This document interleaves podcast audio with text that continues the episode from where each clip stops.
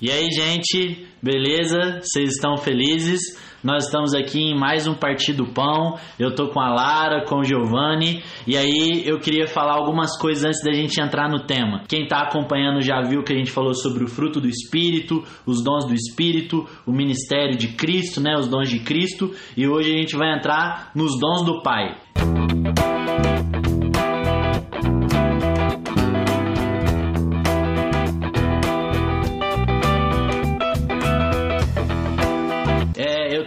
super novidade. Esse podcast vai ao ar quarta-feira às 9 horas na região das Águas FM 103,7. Então você se conecta lá que agora vai ser um programa da rádio, beleza? Uma outra coisa que eu queria te chamar a atenção é para você ouvir os outros podcasts e ficar atento também ao nosso canal do YouTube que lá tem um conteúdo bem legal também, beleza? Saindo desse lugar de recado e começando finalmente o podcast. E eu queria cumprimentar meu amigo Giovanni. E aí, você tá bem, mano? Tô bem, mano. Muito feliz de estar aqui hoje mais uma vez, compartilhando um pouquinho das escrituras com vocês. E sobre o tema de hoje, eu queria dizer que, assim como os membros e os órgãos do nosso corpo natural, é, são as diferenças de funções que nos mantêm vivo. Uau, Uau. É isso aí. E eu, como um bom cavalheiro, deixei a Lara pra depois. e aí, Lara, você tá bem? Tá feliz? Oi, Leandro. Oi, Gi. Oi, pessoal aí de casa. Eu tô muito feliz. E sobre o tema de hoje, eu queria dizer que todos têm algo a oferecer para a igreja, porque não é sobre mérito, e sim sobre graça. Sim, sim, é isso. E aí, a minha frase é: não somos autossuficientes, somos membros uns dos outros. Uau!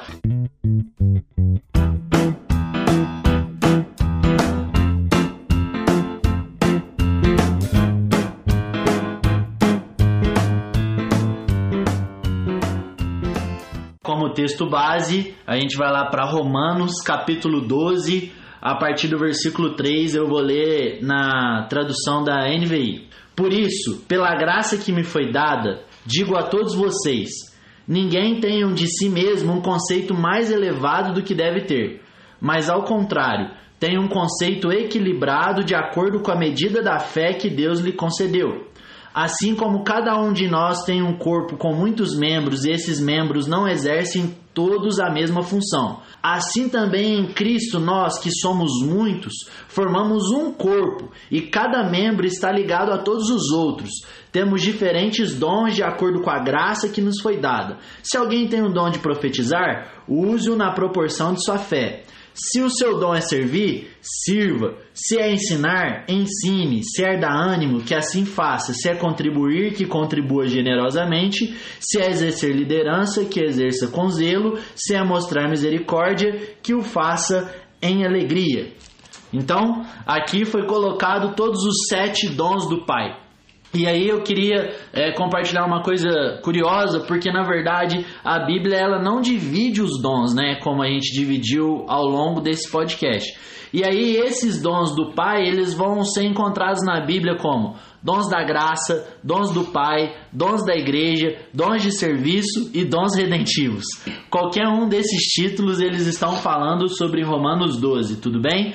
É, mas aí nós vamos intitular como dons do Pai para a gente continuar o nosso raciocínio. E antes da gente entrar de fato em cada um deles, é bem interessante a gente perceber que assim como em Efésios 4 fala que cada um recebeu um metron, uma medida, uma capacitação, aqui também Paulo ele diz sobre essa medida de fé.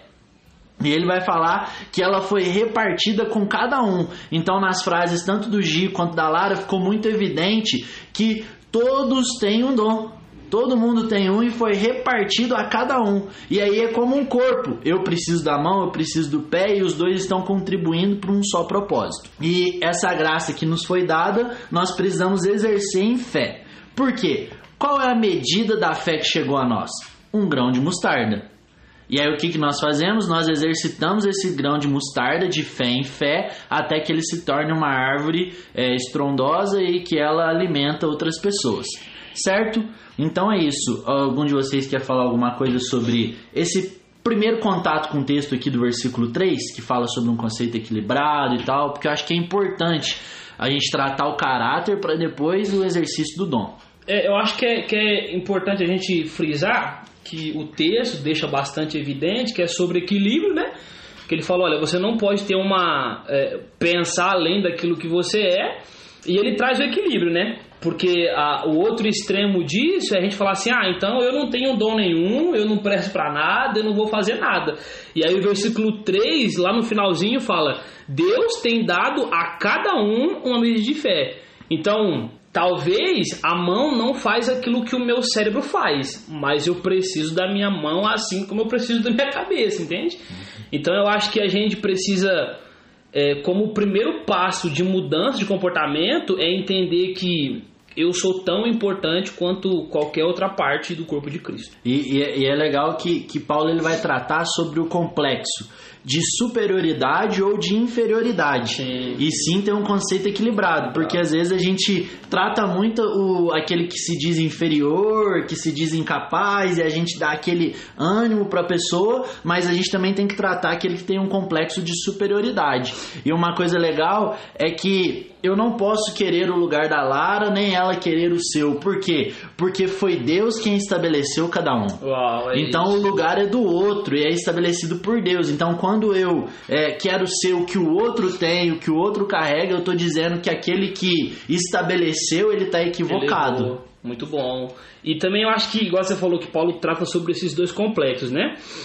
É, não que exista uma gravidade maior em, em, um deles, mas tipo assim, aqueles que falam sobre complexo de inferioridade, a gente tem que falar assim, não, cara, Deus te deu algo também, Deus é com você, a graça é sobre você, existe uma medida de fé sobre você. Então a gente meio tem que fazer a pessoa enxergar que ela também carrega algo de Deus.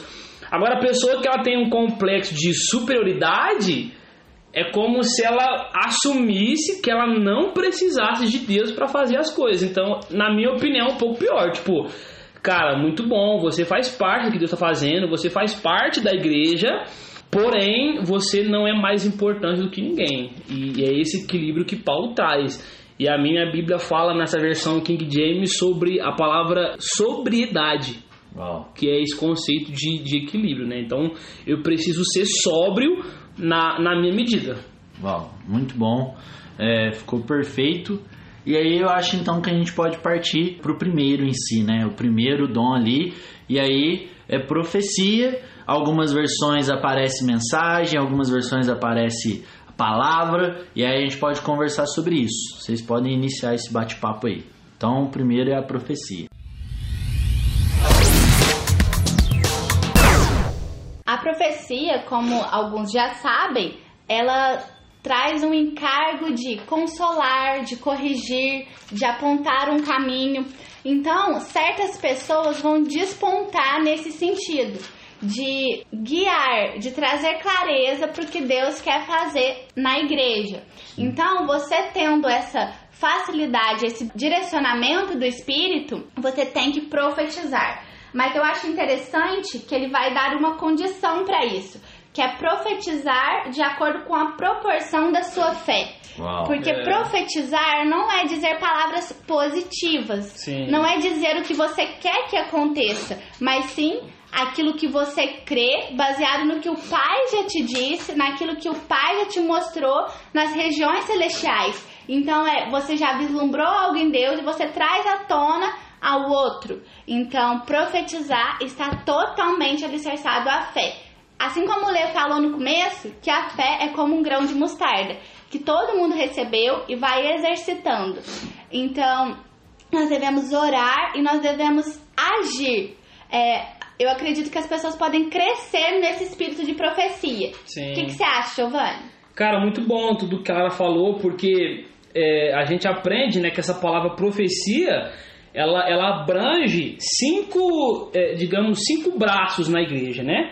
Que é, deixa eu só achar aqui para vocês, ó, relacionados à pregação, profecia e ensino, encorajamento, palavra de sabedoria e palavra de conhecimento. E aí aquilo que ela falou sobre não falar tipo palavras positivas, mas falar aquilo que Deus quer que a gente fale. Por quê?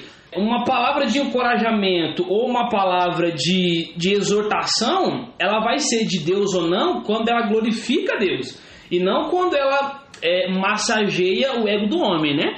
E aí eu queria ler com vocês rapidinho, 1 Pedro, capítulo 4, versículo 11, fala o seguinte: Se alguém falar, que fale segundo os oráculos de Deus. Se alguém ministrar, deixe-o fazer, segundo a habilidade que Deus dá, para que em tudo Deus seja glorificado através de Jesus Cristo, a quem pertence o louvor e o domínio para sempre e sempre. Amém. Então, Aquele que profetiza, que profetize segundo Cristo, para que Deus seja glorificado através dessas palavras. Então, se eu exorto, se eu é, encorajo, se eu dou uma palavra de conhecimento ou qualquer uma dessas coisas que eu citei, que eu faça visando a glória de Deus. Então, o maior alvo desse dom de profecia é falar aquilo que Deus quer para que Ele mesmo seja glorificado. Não é um espírito de adivinha. É isso. E nem de positivismo. Também não. Que eu acho que é uma coisa que a gente precisa conversar bastante nos dias atuais. Não é sobre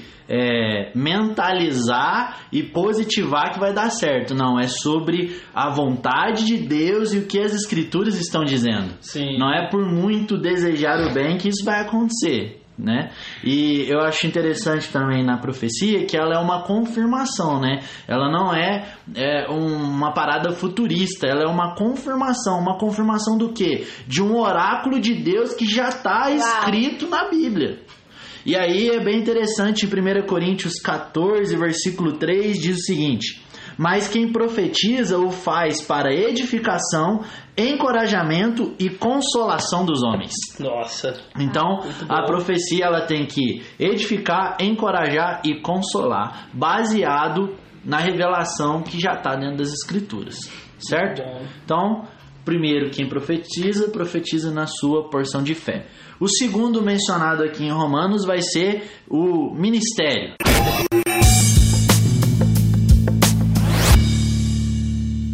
Eu não sei, na versão de vocês está uma outra palavra? Na, na minha está servir. Servir, beleza. É, é, é interessante a sua versão de servir, porque o ministério, essa palavra no original é diaconia.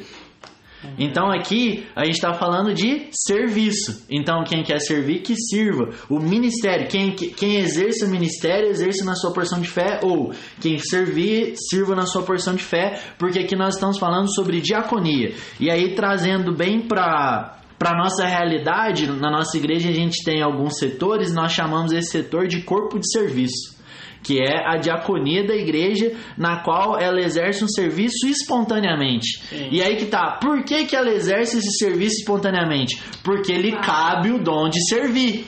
Então, se é servir, então que você sirva e sirva na medida da sua fé. E então essa pessoa ela sempre vai ter iniciativa para servir e o maior exemplo é Cristo, né, que foi o servo Exatamente. de todos os irmãos. Exatamente.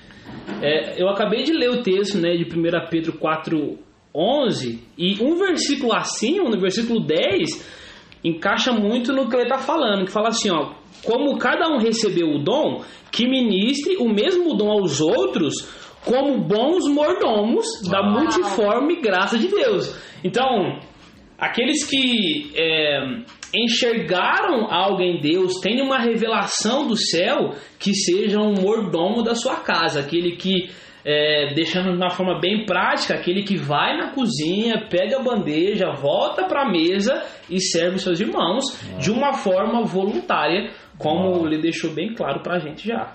Eu achei interessante porque é claro que existem condições, a pessoa precisa ser voluntária, precisa ser responsável, fazer aquilo com amor, mas eu me atentei porque vai falar assim, ó.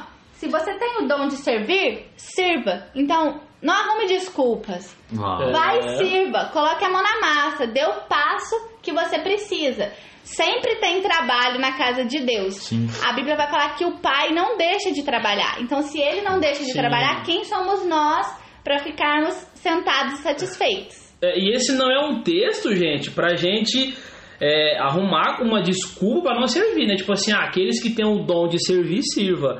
Aí você fala, ah, então eu não tenho o dom de servir. E aí eu acho que foi no outro podcast que a gente gravou que a gente falou, não existe o dom de ser servido. Então, é ah, não, eu tenho o dom de ser servido, não de servir. Não, peraí, cara, entende? Não é sobre é algo que eu preciso de uma imposição de mãos, entende? É mais sobre uma necessidade que eu enxergo e porque eu vi isso em Cristo, eu vou e faço. Sim. Então, é, a gente falou um pouquinho sobre né, o corpo da nossa igreja. Cara, não é sobre é, eu chegar e falar assim, ô Lara, tem como você é, varrer aqui o chão porque tá sujo? Isso acontece, mas o voluntarialismo é isso, né? Eu, eu ver o, o chão sujo, isso é um trava-língua, chão, chão sujo, o chão sujo, e eu pegar a vassoura e de uma forma voluntária varrer, entende? Por quê? Porque é o que Cristo faria. E essa frase deve reger as nossas vidas, não só nesse quesito, mas em vários. Se Cristo faria, eu vou fazer. Uau. Se Cristo faria, eu vou fazer. É. E, e eu achei interessante que você falou sobre não existe é, o dom de ser servido. É, a pessoa que ela encara a igreja como ser servido, na verdade ela tem um complexo de meninice. Sim. Por quê? Porque nós nascemos e nós somos alimentados com leite para a maturidade. Nós somos destinados a ser como Cristo é. Então, se você está na igreja e nunca desenvolve sua fé, você tem um complexo de meninice. Meu Deus. E cara. isso te atrofia. E na verdade, é, é, eu queria dar um exemplo. Como você encara o texto de Jesus e a mulher do fluxo de sangue? A primeira vez que eu olhei para esse texto, eu era a mulher que padecia do fluxo de sangue. Uhum. Mas a segunda vez eu já sou o Cristo que cura outro. É. Eu não posso, É por 10 anos de igreja, ah, estou sangrando. É. Não. Então você. Cadê o Jesus que te curou, Sim. né? É. É igual a expressão que a gente usa bastante, né? Tipo, a igreja é um hospital. Talvez eu não concorde tanto com isso, porque, tipo assim, quando você chega no hospital, só tem nego doente, entende? Não, peraí, cara, a igreja não é um hospital onde vários doentes se reúnem. A princípio, sim. A princípio é onde vai gente doente, vai gente com machucado. Só que quando a gente permanece nesse estado de onde a gente só recebe, é o que ele falou. É uma evidência para imaturidade. Então, eu chego até Jesus de uma forma, e esse é o processo né, da, da regeneração, da santificação, da obra do Espírito em mim. Então eu chego a Jesus de uma forma, Jesus me transforma, e como a mulher do poço, cara, eu sou curado, eu vou buscar a cidade agora, entende? É. Se eu bebi de Cristo, eu vou buscar a cidade para que eles bebam também. É. E você vai honrar aqueles que estão à sua volta, que te ajudaram, de certa maneira, a receber É a isso. cura, né? Porque um hospital é muito fácil. Você chega lá, recebe a sua cura e você não precisa voltar mais Ah. lá. Sim. Agora é se comprometer a ajudar a curar os outros Exatamente. doentes. Uau, é isso. E aí é bem interessante Marta e Maria, né? Porque às vezes a gente sempre olha para o texto acusando Marta de serviço e Maria como a devota. Mas o problema de Marta, na verdade, é que ela quis o lugar do outro, né? Ela desconsiderou o que Deus tinha estabelecido. O problema não era o serviço dela. O problema era o a preocupação que ela estava de Maria não estar fazendo nada. Porque se Jesus viesse na nossa casa hoje, você não queria recepcioná-lo muito bem? Então, o que não pode acontecer, eu acho que é até um assunto muito bom de se tocar, nós não podemos entender errado o serviço e o ativismo. Existe o meu serviço que eu coopero no corpo de Cristo nos meus irmãos, mas eu não posso ser ativista, eu não posso viver pelo serviço, nem achar que o serviço me salva e muito menos substituir o serviço pelo meu lugar secreto, pelo meu lugar de intimidade. Eu não fui chamado para servir, É. eu fui chamado para conhecer a Cristo e cooperar no conhecimento de Cristo. E aí uma coisa bem interessante é que quando uma igreja ela se apega a Maria, ela é uma péssima receptora. Quando ela se apega a Marta, ela é ativista. Mas quando existe um espírito de Marta mais Maria, acontece a ressurreição, o avivamento. Uau. Porque onde tem Maria e Marta, tem Lázaro ressurreto. Meu Deus. Deus, meu Deus. E cara, pra mim a diferença entre o serviço saudável de uma igreja e o ativismo é de onde você partiu. Então, eu parti para fazer um serviço de um ponto onde eu estou indo para ser salvo ou para agradar a Deus ou qualquer coisa desse tipo, ou tipo assim, eu tenho uma revelação de Cristo e eu vou servir pautado nessa revelação, entende? Então, por exemplo, se hoje eu sirvo os meus irmãos, é porque eu li João 13 e eu vi que Jesus lavou os pés dos discípulos dele, entende? Então, cara, analise a sua vida. O serviço que você presta para a igreja, ele parte de uma condição ou um, um, interesse de ser aceito por Deus ou é uma revelação de Cristo e a partir disso você serve os seus irmãos?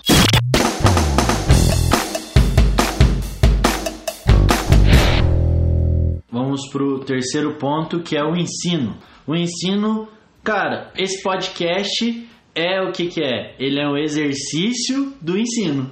Por quê? O que, que nós desejamos no nosso coração e nos posicionamos para fazer? Ensinar outros irmãos. Então, esse aqui é uma expressão do ensino. E quando está é, tá falando sobre ensino, nós estamos falando de pessoas estudiosas por natureza. Beleza? Porque o cara que, que recebe essa graça, essa porção de Deus do ensino, ele é uma pessoa muito dedicada e aplicada aos estudos. Sim. Então ele vai ter uma boa biblioteca, ele vai ser alguém que investe em recursos para estudo e ele vai ter uma certa facilidade em absorver o conteúdo e na mesma, na, na mesma quantidade conseguir passar. Sim. Então essa é a grande dádiva que Deus concede àquele que ensina, é conseguir pegar e passar bem. É, eu acho que para ficar um pouco mais profundo, é, a Bíblia fala sobre quando ela fala de ensino, ela fala assim, aqueles que ensinam, que ensinem com dedicação. Uau. E isso me chamou muita atenção, porque, cara, ensinar não é só você é, dar uma aula, entende? Vamos lá. Não é só tipo assim, cara, eu descobri isso aqui em Deus, então eu vou dar uma aula para a pessoa. Não. É eu com a minha vida, com as minhas forças, com as minhas energias, fazer com que a revelação das escrituras que o Espírito me trouxe entre na pessoa, entende? E é lógico que existe uma participação de ambas as partes, né? Tipo, a pessoa também precisa querer aquilo, mas deve existir nos mestres, aqueles que ensinam, uma dedicação de verdade, de coração, é, para que os seus alunos, né, aqueles que é, ouvem você, que eles absorvam de verdade aquilo que você está querendo passar, porque não é do interesse de Cristo ter uma igreja que sabe muito e que aplica pouco. Então, na minha opinião, um bom mestre não é aquele que deixa os seus alunos na ponta da língua com as escrituras, mas é aquele mestre que vê os seus alunos cumprirem na prática aquilo que ele ensinou na sala de aula.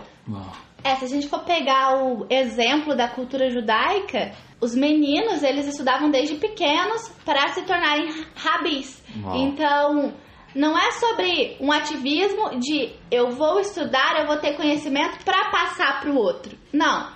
Eu vou aprender de Deus porque eu quero conhecer a Deus, porque eu tenho fome de Deus e isso foi tão transformador na vida da pessoa que ensina, que tem esse dom de buscar mais conhecimento, que é apaixonado pelo conhecimento, que ela vai desejar transmitir para outra pessoa. Eu, a pessoa foi tão transformada pelo que viu que flui dela o ensino, ela quer apontar o caminho para o outro também. É, e ensino, assim como Jesus foi um mestre, fala e... sobre discipulado. É, Vem e veja, Sim. vem e me siga. A palavra discípulo remete né, a ser sujo pela poeira das sandálias do seu mestre. Meu então, Deus. é sobre proximidade, não só o ensino de palavra, mas Sim. o ensino de vida. Sim, isso que ela falou sobre proximidade, a palavra dedicação significa. Eu, eu separei três palavrinhas para dedicação: devoção, entrega e sacrifício. Então, de fato, ensinar não é apenas dar uma aula, uhum. é você transferir com a sua vida aquilo que você aprendeu de Cristo. É, teologia é ótimo, é bom. Que Deus levante pessoas que são boas em teologia.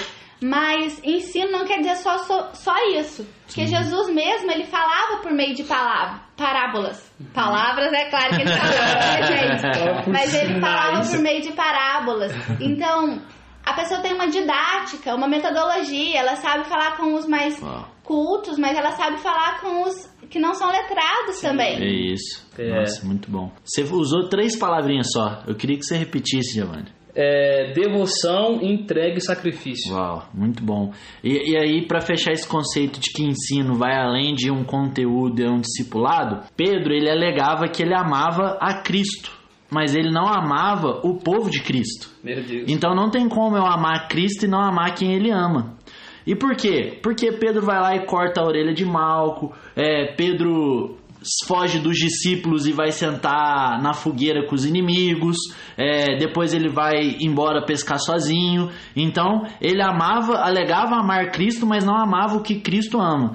E Pedro ele é um símbolo da igreja, vocês concordam? Sim. E aí é muito curioso, porque quando Jesus vai atrás de Pedro, ele diz assim: apacenta as minhas ovelhas. Uau. Se você diz que me ama, então apacenta as minhas ovelhas. E a palavra apacentar no original significa promover pasto. Nossa. É, é- é sobre prover na vida do outro, é nutrir, nutrir e cuidar do corpo. Muito Uau, bom, mano. muito Então, bom. se você diz que ama Cristo, apacente as ovelhas. Meu Deus. É isso.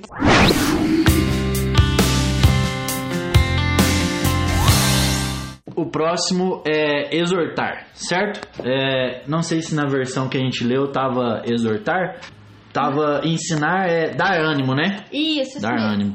É, eu vou usar a palavra exortar porque é até interessante que o exortar de fato é o dar ânimo. É, é até por isso que eu gosto da, da versão NVI, porque ela já traz algumas palavras já encaixando melhor. E, e por que, que é interessante a gente tratar a palavra exortar? Porque quando você ouve a palavra exortar na igreja, você pensa em um xingamento, em uma Uhum. correção, em uma disciplina, mas de, de fato não é o que significa a palavra exortar. A palavra exortar significa dar ânimo, é estar do lado para encorajar. Uau. Uau, então, que, o, quem é aquela pessoa que exorta o irmão? Sabe aquele, aquela pessoa que gosta de cuidar de gente e consolar? É, eu poderia falar que é aquela pessoa que sempre dá um, uma injeção de ânimo no outro. Então, se você exorte, que exorte é, na medida da sua fé, em que sentido? Que você sempre esteja encorajando aquele que está abatido e sempre fortalecendo ele com palavras de ânimo. É uma coisa que a igreja precisa, dar palavras de ânimo para as pessoas que estão abatidas. Eu acredito que seja aquela pessoa que é muito amiga, né? Muito simpática, muito atrativa. Não só num, num jeito de falar, mas isso flui dela. Ela realmente se importa com o outro, né? É aquela pessoa que carrega o dom da amizade. Uau. Todo mundo tem amigos, mas existem pessoas que são que despontam nessa área. E aí eu peguei o versículo que tá lá em Eclesiastes 4, 9 e 10. Vai falar assim, ó. Melhor é serem dois do que um, porque tem melhor paga do seu trabalho. Porque se cair em um, levanta o companheiro. Aí, porém, do que estiver só, pois caindo não haverá quem o levante. Então, como é bom andar em família, como é bom ser igreja. Porque se a gente tropeçar, se a gente cair, com certeza vai aparecer alguém que tem esse dom de animar, de exortar. Aí veio até uma musiquinha engraçada na minha cabeça aqui, mas que vai fazer sentido. Já ouviram? Tipo assim, ó. O Giovanni é um bom companheiro, o Giovanni é um bom companheiro, o Giovanni é um bom companheiro. Ninguém pode negar.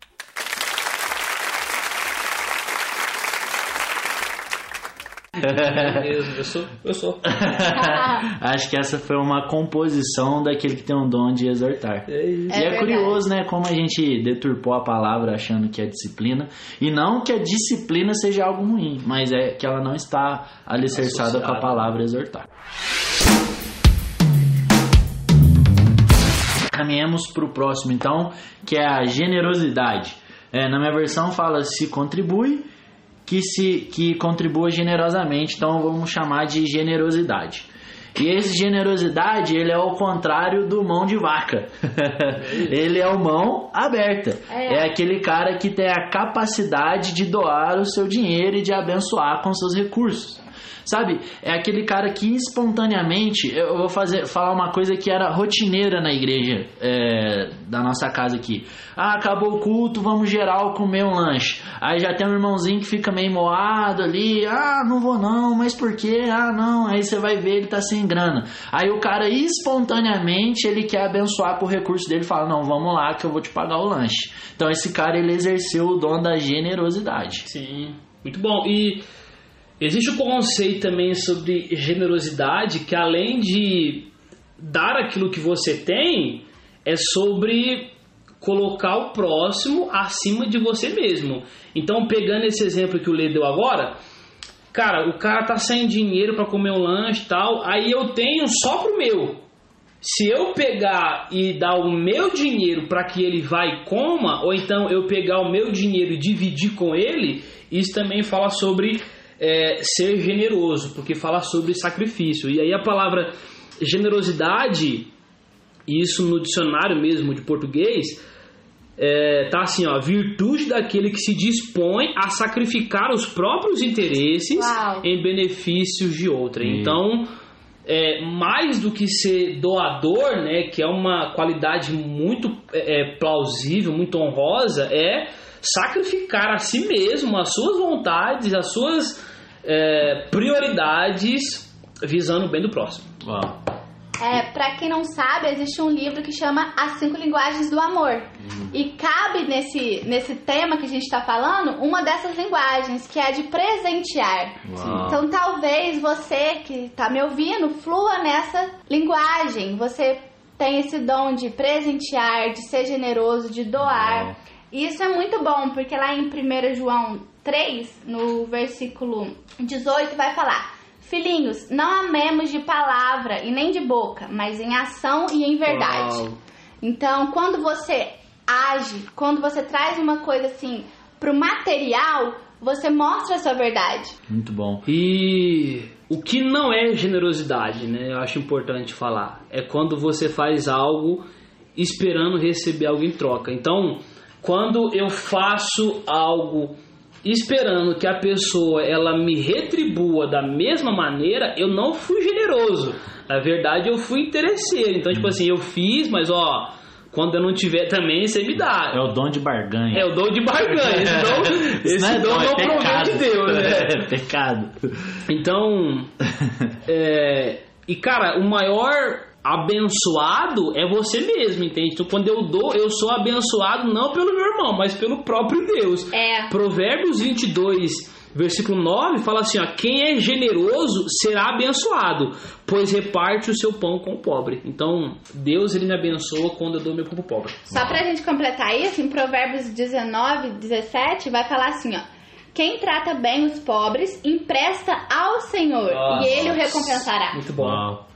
Quem dá alívio, alívio receberá. Meu Deus. É. E é, é interessante esse lance de generosidade que vocês estão falando sobre é, é, dar aquilo que é de maior valor, não a sua sobra, né? É, é interessante a gente voltar lá para Maria e Marta de novo, né? Porque Maria, ela quis expressar a sua, a sua adoração quebrando o vaso na cabeça de Jesus.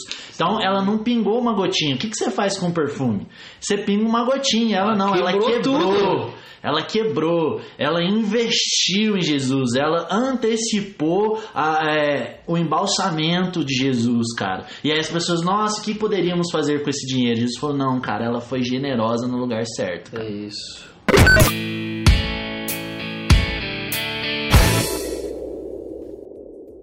O próximo agora, liderança. E é interessante que quando ele fala sobre exercer liderança, na minha versão fala que exerça com zelo, tem outras que falam com diligência. Então, por que, que ele tem que ter zelo ou diligência? Porque assim como ele é um cara influente para coisas boas, ele pode ser um cara muito influente para coisas ruins.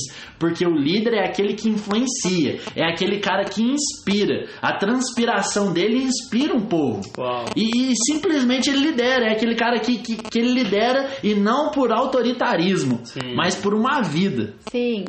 É, continuando nessa pegadinha do que não é pra gente falar do que é com mais é, com mais zelo ser líder cara não é ser bajulado não é ser servido não é ser privilegiado. Muito pelo contrário ser líder é colocar a cara a tapa é, cara se tem uma selva pra gente desbravar e ninguém sabe o que pode ser encontrado o líder vai na frente.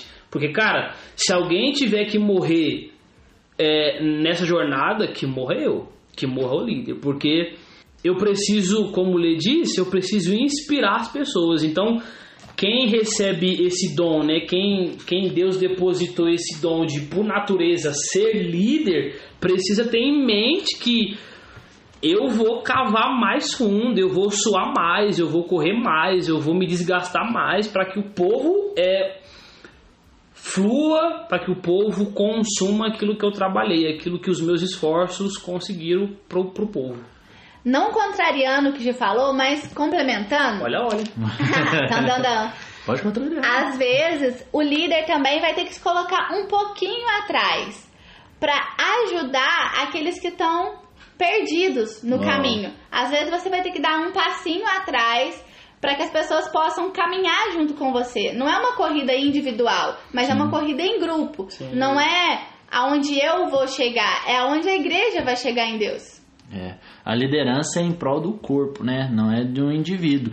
E aí, na verdade, se o líder ele tá enxergando bem, e ele está caminhando para esse lugar, ele tá levando a galera pro mesmo lugar que ele está indo. Então, é, o líder ele tem uma consciência coletiva. Não existe liderança com consciência individual, porque como que eu sou líder de ninguém?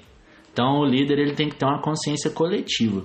E agora vamos pro último, não menos importante, que é o dom de misericórdia, que é exercer misericórdia.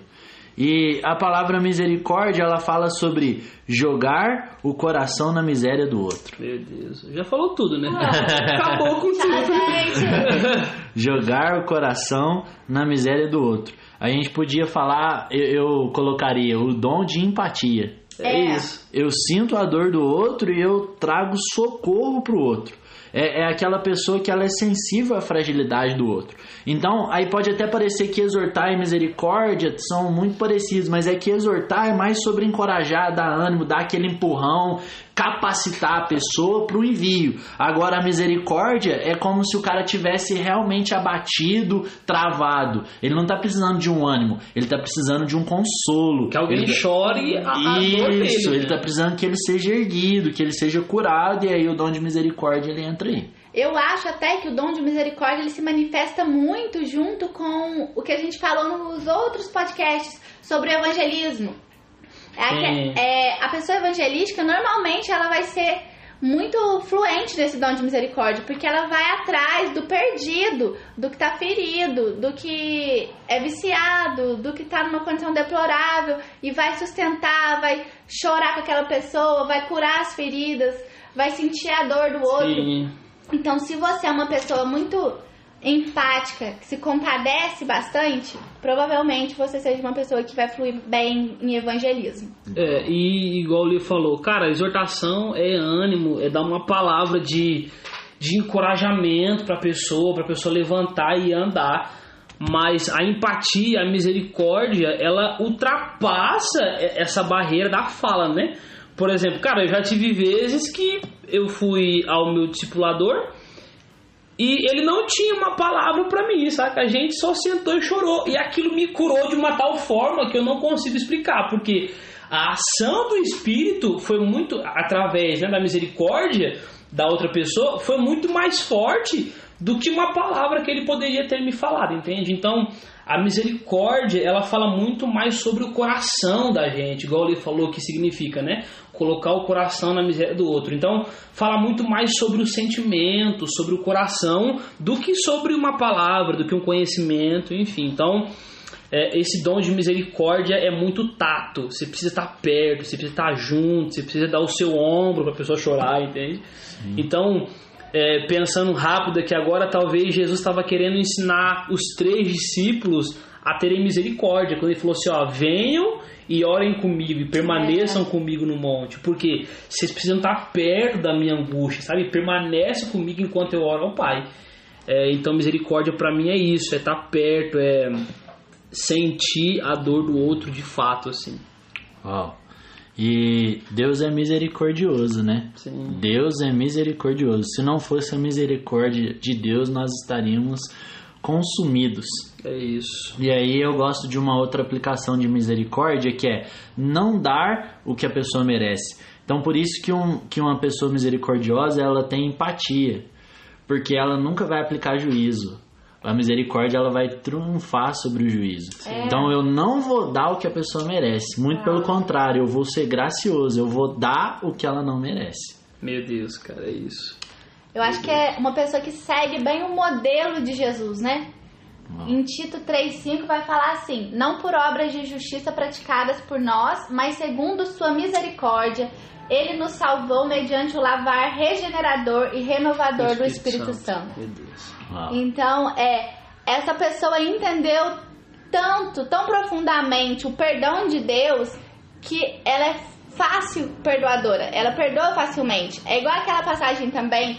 Quem muito é perdoado, muito ama. Ah, Isso. A pessoa que é muito perdoada, muito ama a Deus por gratidão, mas também muito ama o outro. Porque se Deus perdoa os pecados dela, por que não perdoar o pecado das É, outras pessoas também? Era a pecadora que vinha da cidade, né? Lavou os pés de Jesus. e Isso, aí no final gente. do texto de Lucas 7 vai falar isso, que quem muito foi perdoado, muito ama. Muito bom. Exato. E aí, pra gente encerrar esse bate-papo legal, é legal fazer menção sobre o começo do texto, né? De Romanos 12, que fala sobre ser um sacrifício vivo.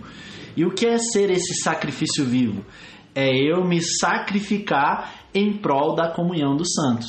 É eu estou vivo, mas eu estou me sacrificando a ponto de me doar, seja em qual for a minha medida de fé, em prol do outro. E é interessante que ele usa é, uma linguagem do Antigo Testamento. Então ele fala que o sacrifício é vivo. Então o que está acontecendo? Ele varreu do altar os animais mortos. Ele tirou tudo que era entregue como morto no Antigo Testamento. E ele falou assim: apresentei-vos. E aí no Antigo Testamento, quando eu levava um cordeiro e apresentava ao sacerdote, não tinha como eu tomar de volta. Então apresentei-vos.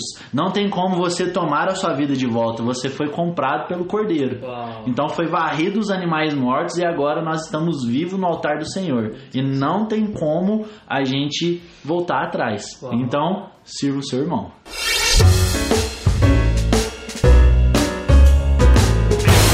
Por hoje é isso. Que Deus abençoe vocês e até a próxima. Valeu, meus amigos. Foi muito bom essa conversa e até a próxima. Até a próxima, pessoal.